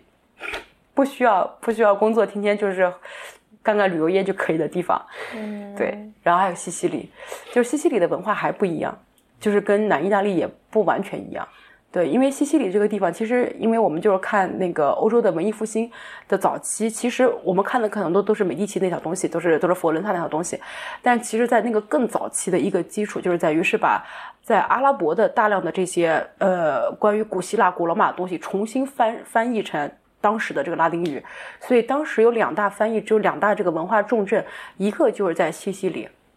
就是就是就是就是我们现在看的，就是另外一个就是在在托莱多，在那个西班牙的托莱多，所以这两个地方非常重要。所以比如说你去西西里去看的话，就是你从建筑风格就是能够很明显的看到它有大量的这种这种这种嗯。这种哥特式的这种东西和东正教的东西和穆斯林的东西全部融合在一起的这种这种这种风格样式，这个是你在南意大利其他地方也是不能够经常看到的。南意大利其他地方呢，就是比如说我们以罗马、庞贝、那不勒斯这边来为主的话，还是在于一个古罗马的东西，但是你看不到那么多穆斯林的东西，就是在于因为当时这个整个的这个关于这个古典的这个翻译是在在那不勒斯，嗯，啊不不是是在这个西西里，嗯，对，所以。这反正意大利，就是它也是，反正差别还是很大。对，然后我我们去那个，呃，我我们去西西里的那个时候，当时反正就是钱不够。嗯，简单来讲，就是他那边其实还有还有活火山，就是一直在喷。啊，对，就是我们大家都知道埃特纳火山嘛，就是西西里它中间有个大火山叫埃特纳火山，就是埃特纳火山，它它它算它算什么休眠火山？还算什么？它它现在其实没有喷，它算是半休眠火山，就是它休眠期没有那么长，不像长白山 那么长。就是哥们儿没没事儿还是会喷一喷，但是呢，它相对来说就是比较安静的一个火山。但是呢，在它北边有有几个群岛，有几个几个小岛构成的一个小群岛，那边呢就是每一个小岛其实就是一个小火山口，然后反正就是。我们去的，我们就是比较没有钱的这些人去的一个这个岛。为什么叫有钱没钱？说白了就是在于，因为你当天无法往返，你坐船无法往返，除非当然你自个儿包个快艇啊。就是在这种情况下，那就必须要住一晚上。反正我们当时看，基本上一晚上价格都是 几百欧元，所以我们这种穷人就没有没有钱在当地留一个晚上。他那个就属于就是一直在留，他就是最北边的那个。前前前前几周还喷发了，前两天喷了一次，还死了一个人啊。对对，就属于这么一个状态。像维苏威火山，一直还是一个活跃状态。嗯，对，所以反正我觉得在欧洲就属于，确实，说实话，我觉得这也是欧洲跟美国相比，我我我当时没有愿意留在美国，但是我愿意留在欧洲的一个原因，就是在于它的这个文化多元性，它的这种，就是美国你会觉得它确实，它就不管是硅谷也好，还是这个东北部也好，它确实。这种文化呀、创新啊，就是这种在我说是学术界本身对吗？包括你的这个所谓的高科技的这个产业界，非常有活力。但是整个国家它没有给你这么长的这种活力，因为毕竟硅谷文化它在美国也算是一个，它不算是主流文化，对，它还是一一个一个亚文化。但是美国整体跟你感觉的就是你是流水线上的一个一个小小小小小东西，然后到处，只不过你的流水线更大，六月就是整个一个国家或者是整一个州，对吗？就是。它有很多很好的自然风光，很多，但是你就总觉得就是在人文上面，就是文化这个层面上面，还是少了很多东西。但是在欧洲这方面，我觉得确实它是很大的一个补充，所以就愿意留下来。而且就是到了欧洲才发现，就是真的什么玩意儿他都能给你搞个文化。就是二，比如说我们阿尔卑斯登山协会，他真的是他给你搞的文化也真的是挺那个的。就比如说，嗯，他就是征服各个山顶。这么从早期就最早其实是英国人征服他征服他各个山顶开始，然后呢就是他的这么一个所谓的登山文化开始发展起来，然后包括这个下面的这些登山旅游小镇能够带带火起来，然后包括像我我们当时是去那个环勃朗峰走了一圈，然后因为刚开始去之前就是我们心中有很多幻想，因为勃朗峰也很高嘛四千八，然后。就是我们去之前都觉得哇很难，因为说毕竟你是要背着帐篷啊，你要相当于走一圈要走十天，去之前都觉得哇这这个难那个难。等我们去了之后发现，哎，最没水平的才是我们这种走一圈的，人家都是往山顶上走的，就我们这种最 low 的人呢。然后你到到了挪威，你会发现就是他们是把整个的这种登山文化和挪威的国家形成整个的这个这个关系是把把它给它它是一个文化。就不是说单纯我是对于山峰的征服，而是说我通过登山，我通过这种就是伴随着登山的这种摄影和科考，和对我国家进行了一个认知，嗯，对吗？所以就是你会发现，他这个欧洲人玩文化真的突然给我就是就我们很多时候就像就像刚才就是之前说的那个，像比如说国内现在有一些要搞一些什么文化旅游啊，什么这个那个的，就是或者是希望把这个。这个考古啊和旅游啊和文旅啊，它能够结合在一起和各方面。然后呢，你会发现，就是像这个大江南北做的都差不多，都是相互倒、相互相互相互抄。就是你没觉得有什么啊特别，确实哇，我真的觉得是有有文化的内涵在这个里头。但是我觉得在欧洲，你确实能够发现哦，欧洲人确实会搞这个东西。就包括像我们当时在那个领导，领导是一个是一个小，真的是个小不拉屎的一个小小地方，很漂亮。就是在呃德国和瑞士之间，我们有一个叫叫做边界湖，叫 Bodensee，就是边界湖的意思，很大的一个湖。呃，这个湖呢，其实就这么说吧，就是你要骑自行车快一点，就是嗯，就是那种那种比较厉害的骑自行车的人，一天可以环一圈，就这么个状态。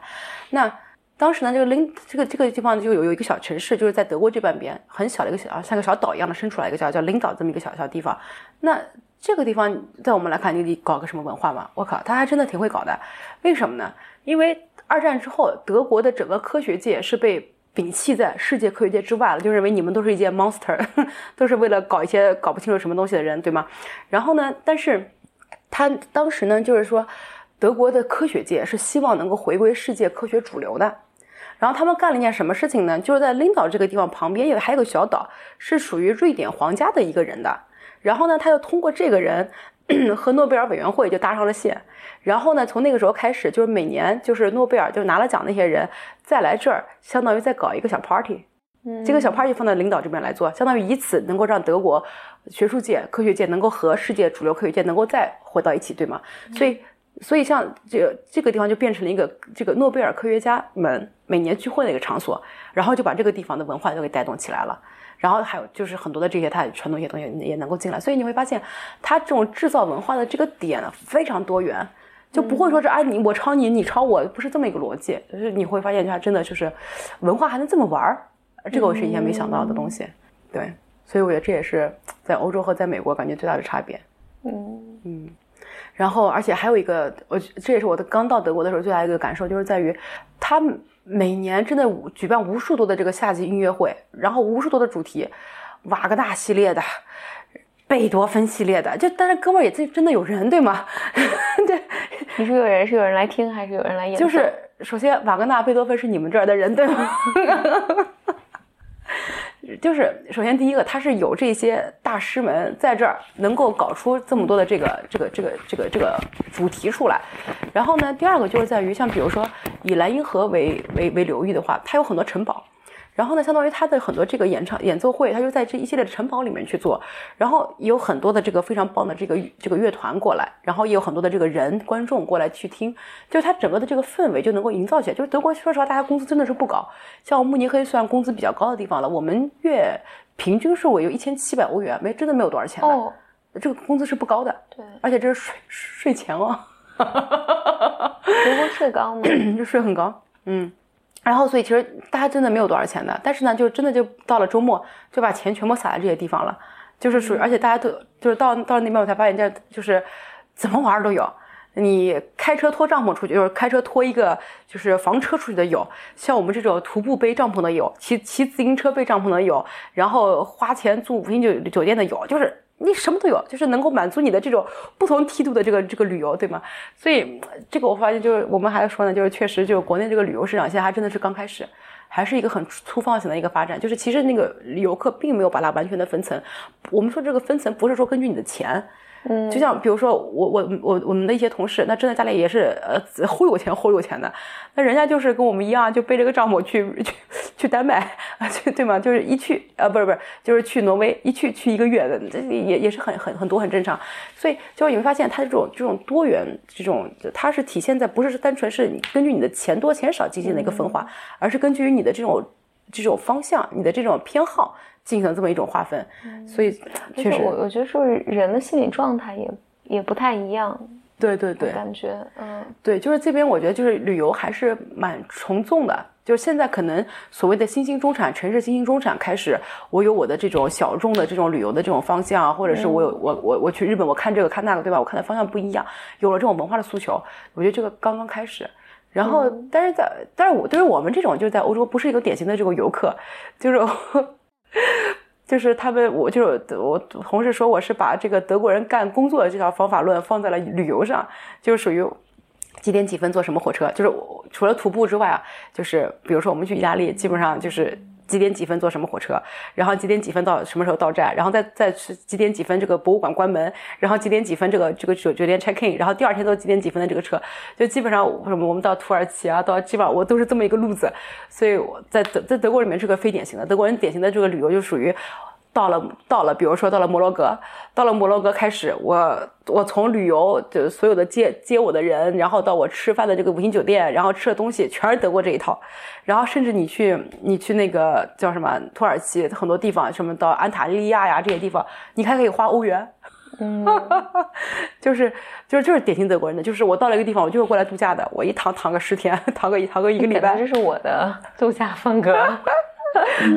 我我觉得我我我我不太能够接受这这种度假风格，就是就因为对于我来说还是属于旅游就像学习一样，就是我还是希望能够能能够花花花这个时间花在刀刃上，能够学到更多东西或者怎么怎么样。你也挺中国人的，对，就我就很典型的就就中国人这种这种这种方式，只不过不一样就是在于我没有让让导游给我计划这一条线，对吧？我自己计划这一条线。嗯，对。但是嗯，我我我我们现在旅游就很放松，就是。呃，就是定定了目的地，然后到了再说。嗯，对我我就我就不行，所以我觉得就对，听起来是你你去旅游的时候是整个信息量很大的旅行。对对对，就因为不然的话，你就很难找到一个动力去，对吧？像比如说你去一个山好水好的地方，你就觉得我到个山好水好的地方，不赶紧爬山吗？就就是就是这么一种心理状态。就像那个，就是我德国一些同事，就是去哪，比如说去一个山好水好的地方，基本上都要带着徒步杆就是去了之后就要先爬个山，不然的话，你明白，就是，就感觉好像我来了干啥，就那种那种感觉。嗯。然后我们发现，就是这种户外旅游这个文化，说实话也是够够的。就比如说像慕尼黑，慕尼黑我们人口不多的，我们就一百三十万人口，很小的一个城市，对吗？可能没有望望京大，对吗？哦，真的。赶不上半个大望京，就是你想看我们那么小个地方，就是专业卖户外用品的三家，就是我我说大店，还不是那个小店，三家就是有五六层楼的那种商场，是专门卖户外用品的。嗯，你更不要说什么在什么商场里面那一层运动柜台，还有一堆一堆门口的那种门店，我们只有一百三十万人啊，嗯，对吗？就是这个，我觉得真的是，我觉得也是够够的。所以，所以我觉得在这种状况下，因为我我呃，我们前一段去的丹麦，嗯，我的一个感觉是，因为我我们是去正正好参加一个欧洲的一个投资人的年会，就整个欧洲的最大的他们所谓的呃投资人的论坛。我自己的一个感觉就是，嗯，欧洲人是没有办法。就是它和整个中国还有美国的整个投资体系，就是你怎么使用钱，然后我们投投资做投资，这个底层逻辑应该是完全不一样的。因为，嗯，因为欧洲太小了。嗯嗯，就是你你你的这个感管这个差别主要在什么地方？嗯，我我但但因为因为我不是专业做投资者，这这个我我只是从我自己的感觉里面去看，因为因为你比如说我当时在丹麦，丹麦是呃我在哥本哈根，哥本哈根哥本哈根好一共就几十万人口，嗯就是你是你你你整整个丹麦一共就四百万人，你是很难做一个嗯。规模经济，对，你是没可能的。对，嗯、你在中国，我们一做这个，你说随便一个公司出来，我用户一千万、两千万，然后你说我做了一个 APP，这 APP 就二十万人，那你你你你这就你就没有任何想象空间，对，你你你没戏嘛？对嗯，然后所以。对，所以我觉得你从欧洲，当时我其实跟一个正好跟一个基金聊，他们他们就讲说，就是他们是一个，我忘了他们是一个什么基金了，他们就讲他们就是目前就跟 LP 目前，他们是个 VC 跟 LP 目前，然后就正好欧洲一个基金感兴趣，就他们就 connect 上、c o n n e c t 上，然后结果你一问他们欧洲的这个基基金的总就是那个 LP，嗯，总规总盘子模总盘子还没有还没有这出来募的那个基金一期基金的一半儿大，就然后他就说那 那还不如我们给你投点钱，就是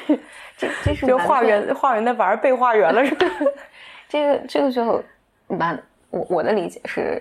完全不一样的，所以我觉得你让欧洲的基金去，你比如你看，我觉得你看中国的基金或者美国的基金是冒很大风险的，就是风险投资嘛，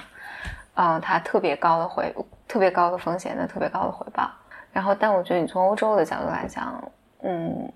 这对于他们俩太困难了。嗯你你要理解一个，比如你你一个你在一个有十五六亿人口市场上，一个公司能够做多大？嗯嗯、你有多大的想象空间？里面可能会出现什么样的问题？然后这里面就这一套东西，对对对，对于欧洲，我一管一个国家就四百万人，就是这个，嗯，是不可想象的。对嗯我们其实呃，今年年初三月份的时候，我们在柏林开了一个中国科技论坛。嗯嗯、其实当时就主要就是针对互联网的这些企业，当时我们就是请了三家中国企业过去，就是给大家所谓的现身说法呗。呃，一个就是未来汽车，一个就是商商汤科技，嗯然后还有就是海尔大规模定制。然后相当于就三个不同方向嘛，一个是出行的，一个是人工智能的，一个是做这个呃定制化制造的，嗯相当于三个不同方向。然后呢，当时我们相当于就是三个企业，就是分别讲自己的这个故事嘛。然后之后我们有一个 panel discussion，相当于就是就是主要是德国这边的这个投资界也好，还是这个包括政府制定者，包括这个嗯 startup 这些公司也一起做了一个一个一个一个讨论。然后呢，有一个人 Philip Lottiger 这个人，他是原来我们公司同事。后来他就是出去了，专门是做做这个投资这块东西了。他当时想说，他就说现在其实对于欧洲来说啊，很有一种可能，下一步就是不是美国是我们的，就是在互联网行业里面，不是美国是我们的 role model，是中国很有可能。嗯他又认为就是那这个时候我们就回到另外一个话题，那在这个上面，中国和硅谷的差别在于什么地方？那中国谢谢，中国的差别就是在于规模体规模体系，就是规模经济，就是我们在互联网时代所实现的这么一种规模经济，就是特别不就是这个像你刚刚说的，它相当于是一种思考方式了。就这个里面是我们在各个行业，比如说我们关于这个交通的，关于这个城市治理的，就是你所有的这个领域里面，这个规模经济这个层面的，美国已经就到就到到这儿了，对吗？所以相当于他认为说，很有可能在这种超规模的这种这种这种这种应用领域里面，那中国很可能就变成一个 role model。嗯，所以就这个就是非常典型。那所以我们就看一个最典型的，像你刚刚说没钱这个问题，呃，这两年的数据我没看，二零一六年的时候，德国全国的就我们说法院注册形态为 VC 形态的这个这个总额总盘子多大呢？嗯，二十三个亿 欧元，欧元，欧元。真的没多大。对，就是确实没。同同一年滴滴收到多少钱？对，这是我我觉得这个是没办法的。嗯，对这个我想到你刚说的时候想到，就是在呃，这这这这这得五五五年，真的是五年前了。对，那时候我我记得我在豆瓣上有 follower，当当时是两万，嗯两万人 follow 我的那个账号。嗯。然后当时我跟就是我跟一群美国人在一起嘛，里面有从呃挪威过来的，还有丹麦过来的同学，就他们听你要你你这个账号有两万的 follower，他们都惊了，觉得哇，那你是一个巨大的 celebrity，我说扯，嗯，我在中国这啥也不是，但是这就是一个，所以我觉得他他会一直决定你，嗯，你你做什么样的生意，嗯。啊，你从事什么样的职业，嗯，就我我觉得它是从上到下就整个影响一个人的，对，就或者从一个社会层面一个思考方式。对，但是互联网文化，我觉得在中国也不是一个，至少现在我也不认为它是一个主流的文化，嗯，还不是，也是一个小文化。但是它至少是现在，呃，带来工资溢价，带来工资溢价的一个一个唯唯一的方向了，几乎是。你说就是高工资，高工资对，工资溢价，这个泡沫可能很快也破，对吧？对吧？就这个我们不知道，所以其实就是因为我们如果从这个里面我们来反过来看，就是在德国。第一个就是大家的工资就这样了，就像我刚才说的，就像比如说有一些，呃，德国某知名 ERP 跟这个企业，甚至都已经开始倒挂了，就是把德国的员工派到中国来做中国项目。对，就是因为我们的 IT 员工中国太贵了嘛。因为相当于你这些公司，你你的这个工资溢价都是根据全行业的工资溢价往上走的嘛，这个已经无法支付了。然后呢，我们当时，因为我们我们公司自己在柏林相当于有个孵化器，就我不是中国意义的孵化器啊，它更相当于是一个数字中心，就是说，嗯，比如说我们做宝马或者说大企业的一个数字化转型的项目，然后这个项目呢，想有一些 startup 来做，相当于那个是做一个 bridge 这么一个东西嘛。然后当时呢，我们有一个团队，有一个小团队是做 AR VR 这一套东西的。然后他当时是申请了那个德呃德国联邦政府的一个项目来中国进行一个考察，然后就相当于他当时来了，来了之后呢，他在他来之前啊就说，哎呀，你认不认识投资人啊？介绍一下认识啊，这那那这个好。然后呢，完事儿之后，然后那个完完完事儿之后回回德国之后呢，我就问他怎么样啊？就是他说，哎呀，我去了一趟中国，我觉得我们应该转个行。我说，你，转啥呀？因为他们就是，其实他这个这个团队，这个这个 CTO 本身是学这个量子算法的，然后他量量子计算的，然后呢，他到来了趟中国之后，他说，嗯，这个 AR VR 我肯定是干不过中国人了，算了，我还是再接着搞我的量子计算吧。就是就是很明显，就是就是你会发现，就是他们。比如说，就像你刚刚讲的，就是在这个所谓的这个投，不仅是投资界本身，像你看这个，就是投资界单一投本国这个东西本身，而且它是因为里面很多是这种跨国家的这个投资行为的时候，比如你看中国跟美国之间有很多算是无缝链接了，已经是，不管是从钱还好，还是说到人，对吧？人，我们从早期那些学这个 double E triple E 的，到后来这个所谓的硅谷的这些人回来的，这相当于人已经是非常无缝链接了。但中国跟欧洲之间，这个这个这个这个裂隙裂隙非常大，然后就包括今天。今天我们那个去那个就是中科院，就是一些研究所去聊的时候，基本上就中国还是，比如说东亚是一个一个圈子，跟欧洲这个互动相对来说没有那么大。那像在那块的话，那投资人就是这时候看欧洲团队，那很简单，就是你要做中国团队做做，你做中国市场做欧洲市场，做欧洲市场对不起我看不懂，中国市场对不起你看不懂，那就搞得很尴尬。然后呢？包括下面就，即便有一些团队想做中国的时候，他们说啊，你做中国，你做中国，你搞得过阿里巴巴？你搞你能搞九九六吗？你搞不了，搞不了，不要逼逼，对吗？嗯，对，嗯。所以就这种东西是他们这真的是搞不过的。对，是的。嗯，而且我觉得你在整个中国市场上，嗯，它的影响因素太多了。对，嗯嗯。所以我觉得就是这帮德国人，反正来中国，嗯，来来之前都是信心满满，来完之后都哎，搞不过，搞不过。对。嗯，但但是我德国他回来做，比如说汽车啊，就这种传统的这种行业是还是很好的。但是现在其实这个里面就有很大的一个风险，说实话，哎，这个应该把把 把这个石头哥喊过来一起聊一聊。其实现在德国汽车行业的一个很大的风险就是在于，因为现在你搞这个新能源汽车，你搞这个人工智能，然后你搞这个车联网。那下一步就是我，我不是说对滴滴这一些我有太太多的期许啊，而是说未来这个就是你确实很可能就改变了整个的出行方式，对吗？就是你改变出行方式就意意味着你改变了现在，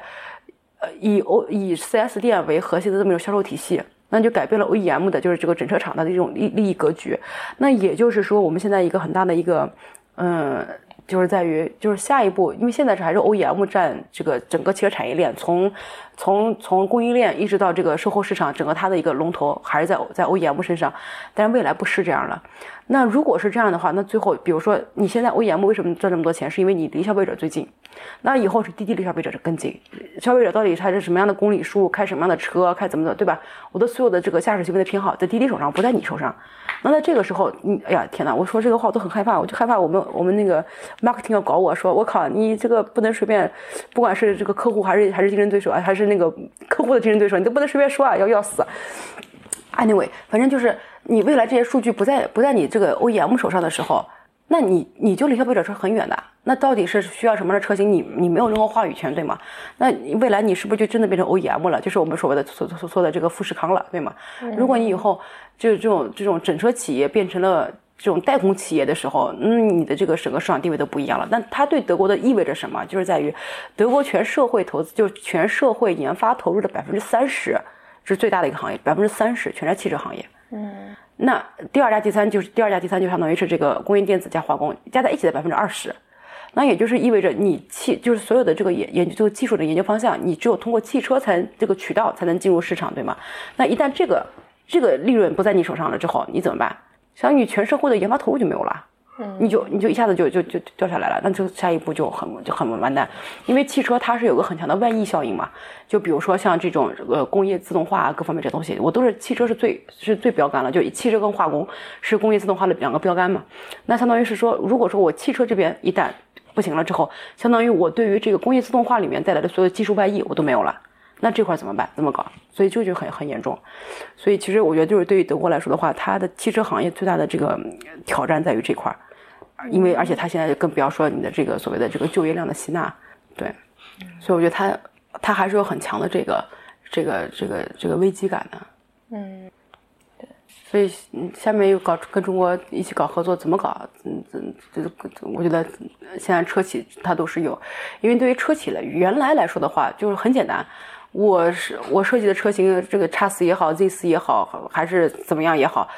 无差异生产啊。我在德国的那个工厂和我中国的工厂是一样啊，然后但是我现在怎么办？现在你你比如说我都要就是所谓的车联网这条东西也好，人工智能这条东西也好，你都是本土化的东西啊。你本土化就就意味着德国不可能所有东西都给你做这种标准化的这种东西。那这个下面就是有很多的跨文化管理。对，我我我我这次就去丹麦开会的时候，还有一个强烈的感受就是，你比如说我去美国开会，嗯嗯。在国报国内的会，就是不管我懂不懂这这些东西，我都觉得我里面是能见到一些熟人，对，以及 熟悉的话题，对对对，嗯，就是你你不会有一种强烈的我在外面的感觉，对对对对对。这次我去开会，其实我我是在里面有个 panel 要发言的，嗯嗯，但整体上，第一就是你能见着亚洲的脸孔非常非常的少，无比的少，这几乎是我开会以来最少的一次，对。然后，嗯，我都不确定全场除了我们几个中国人以外还有没有其他中国人了。然后，其次就是大家讨论的话题以及，呃，包括他其实组织有很多这种 social 的，对对对，酒会啊、晚晚宴啊什么的，嗯，就是有强烈的感觉，就是我们离欧洲很远，嗯，特别特别的远。你的这个很远指的是，比如说他就是你们。的话共同话题少，还是太不熟悉了？嗯嗯，太不熟悉了。这个不熟悉主要是这不熟悉，不熟悉。我觉得不熟悉，不熟悉他们的文化，不熟悉他们的人，然后也不熟悉他们究竟在关心什么。嗯嗯嗯。然后我们在关心什么？嗯嗯。你你去美国没有这个？我明白你意思。你去硅谷开会的时候没有这个感觉，基本上，即便他关心的东西你不关心，但你也知道他们在关心这个东西。对对对对。呃，或者你关心东西他们不关心，但是他们大概也知道你们在关心这些东西。而去欧洲的时候，把我们组织整个论坛的时候，就是我们讨论什么话题，我就仍然是处在就我们去讲的时候，是我们是三个中国人和一个美国人一起，一起给当地给欧洲人讲，就是我们也不知道欧洲人他感兴趣什么，对，感兴趣什么，那我们只能按照我们。然后他其实也不清楚他到底对你什么东西感兴趣。对对，就是有种他都不知道该怎么关心你，就是他觉得你很重要，我要关心你，但我不知道怎么关心你。对对对，但我我看他整个大会议程其实有几天都是跟中国议题有关的，但是嗯，我自己觉得还是就和你去美国参加会议啊什么非常不一样，就是在于他的这个会议组织人其实。就是对于美国来说，我觉得就是大家，我觉得是没有一个